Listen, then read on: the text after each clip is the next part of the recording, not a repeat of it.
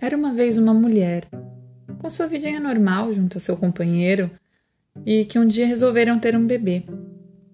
E assim que esse bebê nasce, ela atravessa um portal e nunca mais volta a ser como antes. Olá, seja bem-vindo ao Língua de Mãe, um podcast que conta histórias reais vividas por uma mulher. Uma mulher bem parecida com muitas e bem diferente de tantas outras. Uma mulher mãe.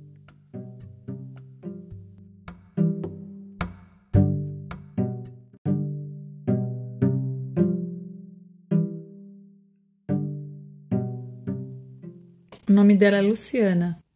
Ela conheceu Tiago quando tinha 17 anos. Desde então, eles namoraram, separaram, reataram, viajaram e se amaram bastante e resolveram construir uma família. Foi quando o bebê Francisco nasceu. Ela, nos, no auge dos seus 30 anos, achando que sabia bastante coisa da vida, plá! Levou um susto quando se viu mãe. Ela não era mais ela. O corpo dela já não era mais dela. Aliás, havia passado 38 semanas e 5 dias sem que aquele corpo fosse só dela. E aí chega esse serzinho, um ser todo mágico e cheiroso, e quando ela se dá conta, ela está afundada numa gosma cremosa de amor. Toda afundada mesmo, perdidamente apaixonada. E ela olha para os lados, vê as pessoas, vê seu companheiro, sua mãe, todo mundo que estava lá com ela naquele quarto de maternidade, as enfermeiras, a médica. E ela se dá conta de que ela não está no mesmo plano em que eles estão. Ela se vê dentro de um portal, onde ela pode se comunicar com os outros, se relacionar, mas o lugar é diferente. E isso foi chocante Bateu uma solidão tremenda, um medo, um temor, mas ao mesmo tempo era um amor tão grande, uma sensação de gratidão enorme, que ela não sabia explicar o que estava acontecendo. Ela se calou. Ela não entendia, ela só viveu aquilo. Quando ela chegou em casa, essa sensação ficou mais forte. Ela ligava chorando para a mãe e para a amiga, perguntando como é que elas, que já eram mães, não haviam falado desse sentimento antes. Ela passou um bocado de dias confusa. Parecia que a vida havia sido atropelada por um caminhão. Foi um processo intenso de se perder, se achar, de se perder de novo, de se tentar reencontrar. Foi um longo processo.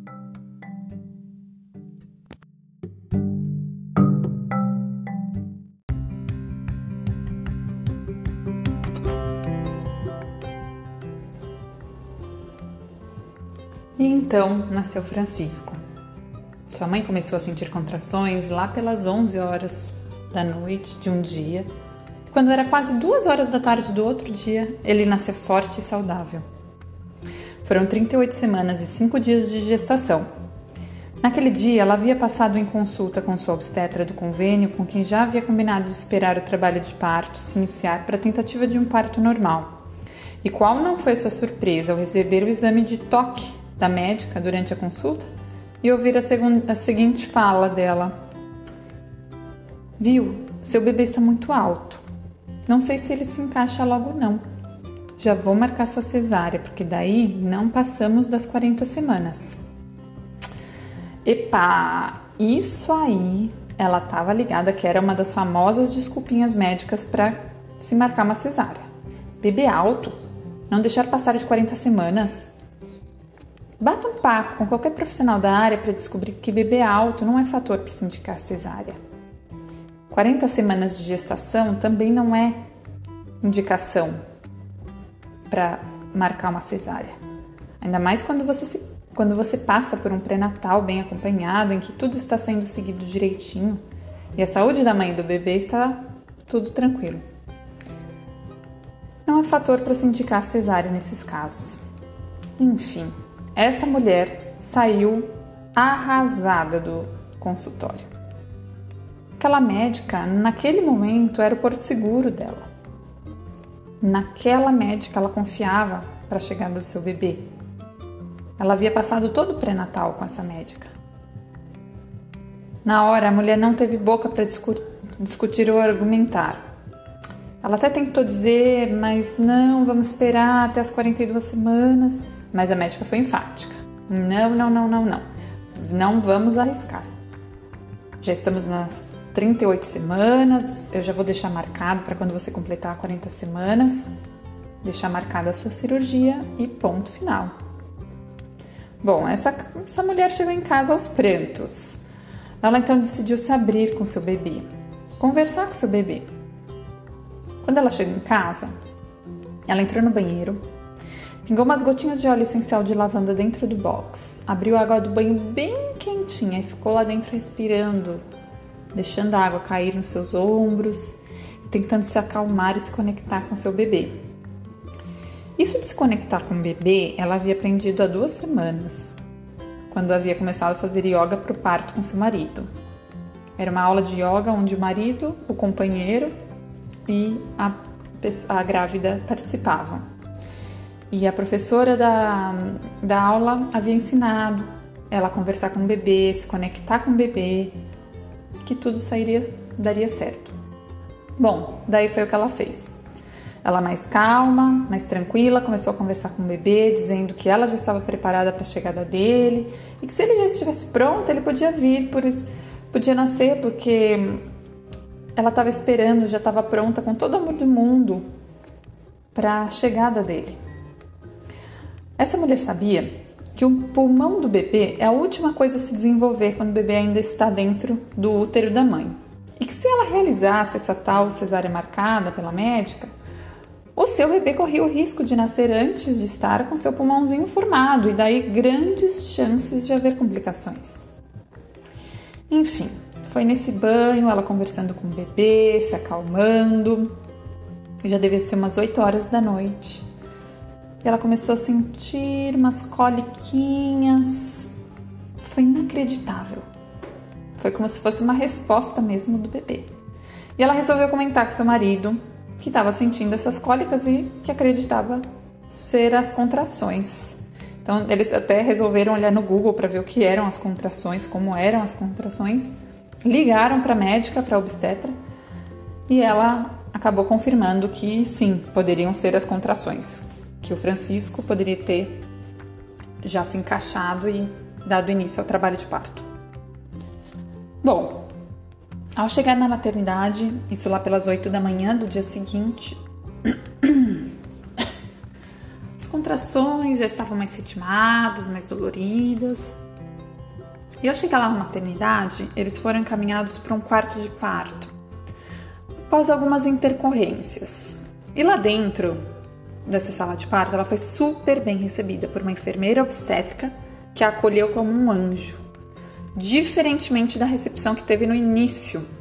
Pois ao passar pelos primeiros atendimentos, ela levou uma buzinada na barriga. Sim, uma buzinada horrível, que fez seu bebê dar um pulo lá de dentro. E fez seu, fez seu coração vir parar na boca de tanto susto. Um teste idiota, um teste que ela desconhecia, que gerou um estresse desnecessário para o momento. Quiseram levá-la para a sala de cirurgia, mas logo seu marido enfatizou: não, não, não, ela é paciente da doutora Fulana, parto normal. Daí sim que encaminharam ela para o quarto. Lá ela pôde ficar em uma banheira com água quentinha junto com seu marido, foi quem acompanhou ela durante todo o tempo. Ela foi entrando naquele mundo que costumo chamar de partolândia, foi se conectando mais ainda com o bebê, cantando Ai, sentindo as dores que pouco a pouco aumentavam de intensidade, mas que ela tentava se conectar com essa dor. Até que ela gritou por anestesia, não aguentava mais a dor, ela não estava conseguindo se conectar. A médica chegou e orientou: Olha, se você tomar anestesia nesse momento, nesse período em que você está dilatando, pode haver um, um, uma para, pode parar o processo de dilatação. Então, tenta mais um pouco, tal, porque na hora do expulsivo, aí você pode tomar anestesia. Ela não estava totalmente ligada assim nos Paranauê dos parto humanizado. Então ela não estava muito ligada assim que ela não precisaria tomar anestesia no, no expulsivo. Para ela, ela já estava fazendo o must do must, que era né, tentar o parto normal.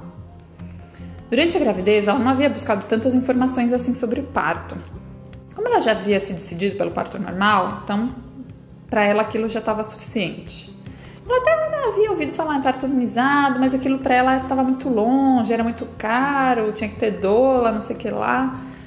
Então, ela não se informou muito da questão de tomar anestesia, quais são os riscos para o bebê e para a mãe, da anestesia mesmo na hora do expulsivo, dos procedimentos todos que o bebê passa pós nascimento, mesmo sendo um parto normal. Mas enfim, ela estava lá naquela banheira, se conectando com a dor, mas estava muito forte, ela queria anestesia, tentou voltar para se conectar com o bebê e. Meu Deus, tô sentindo uma vontade de fazer cocô, disse ela. E aí a médica disse: Não, não, não, não, não, não é cocô, não. É o seu neném. É o seu neném já encaixadinho, não. Não é cocô, vem pra cá, vem pra maca. Vem pra maca que agora é o Francisco que tá chegando. E aí ela se deitou na maca, tomou anestesia. E no momento que ela tomou anestesia, ela parou de sentir tudo da, da parte do ventre para baixo. Então ela não conseguia sentir a força que ela precisava fazer. E aí a obstetra, a médica foi orientando, foi indicando o momento certo para ela fazer a força. Só que na cabeça dela, ela não tinha noção do tanto de força que ela precisava fazer, porque ela não estava sentindo nada. Então ela fazia uma força tão tremenda, absurda, que o marido dela depois contou para ela que faltava explodir, saiu os olhos explodindo da cara dela, de tanta força que ela estava fazendo. E na cabeça dela, ela estava fazendo uma forcinha muito fraca. E ela ficava pensando, meu, como que meu filho vai nascer se eu tô fazendo essa força insuficiente, tá insuficiente essa força. Até que a médica falou, olha, vai, força, vai que daqui a pouquinho ele vai nascer. Vai fazendo força, força. E de repente ela fala alguma coisa que na cabeça doida da mãe, ela ouviu, sei lá, pega o forceps. E ela desesperada falou: Não, meu Deus, meu filho precisa nascer que eu faço, que eu faço, a minha força não está suficiente, eu vou cantar, vou relaxar, tentar relaxar, vou cantar. E aí ela começou a cantar uma música que ela costumava cantar para o seu filho, tocando no violão enquanto ela ainda estava grávida. E aí ela começou. Vou te contar, seus olhos já não podem ver coisas que só o coração pode entender. Fundamental é mesmo amor, é impossível ser feliz sozinho.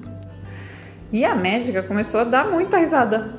Pensou, meu Deus, que doida que você tá fazendo, que tá cantando. Enfim, e foi nessa hora que a médica gritou: Olha, Tiago, vem ver a cabecinha do neném, ele é cabeludo. Apontou a cabecinha. E ela não acreditou. Continuou fazendo força, fazendo força até que o Francisco nasceu. Ele nasceu todo melecadinho e veio direto pro colo da sua mamãe. E ali ele ficou, ficou gostoso por muito, muito tempo, sei lá, umas duas horas. Mamou, e essa mãe não deixava ninguém pegar. Perguntava: Mas quanto tem? Quanto tem de peso, meu bebê? Mas como? Você não deixou ninguém pesar ainda seu bebê? Como você quer saber quanto que ele tem de peso? Ah, é verdade. E passava mais um tempo, ela cheirava esse neném, cheirava, beijava, agradecia ele pela chegada dele, falava que ele era muito bem-vindo. Você é muito bem-vindo, Francisco. Obrigada por você ter chegado. E cheirava, cheirava. Ah, mas quanto tem de altura? Qual o tamanho dele? Mas como, criatura? Você não deixou ninguém medir ele, ninguém tocou nele. Ah, é verdade. Enfim, depois de umas duas horas, ela começou a sentir uma tontura muito grande. E aí foi quando pegaram o bebê e viram que ela estava com a pressão muito, muito baixa, né? Ah, durante o procedimento do parto, houve a retirada da placenta, né? E nesse puxão, né, para tirar a placenta, essa puxada, ela teve uma hemorragia muito forte. A pressão dela caiu muito. Enfim, fizeram alguns procedimentos lá com ela. Nesse momento, levaram o bebê para o berçário, para dar banho, enfim. Uh, e aí acaba essa parte e depois eu continuo contando mais a história dessa mulher.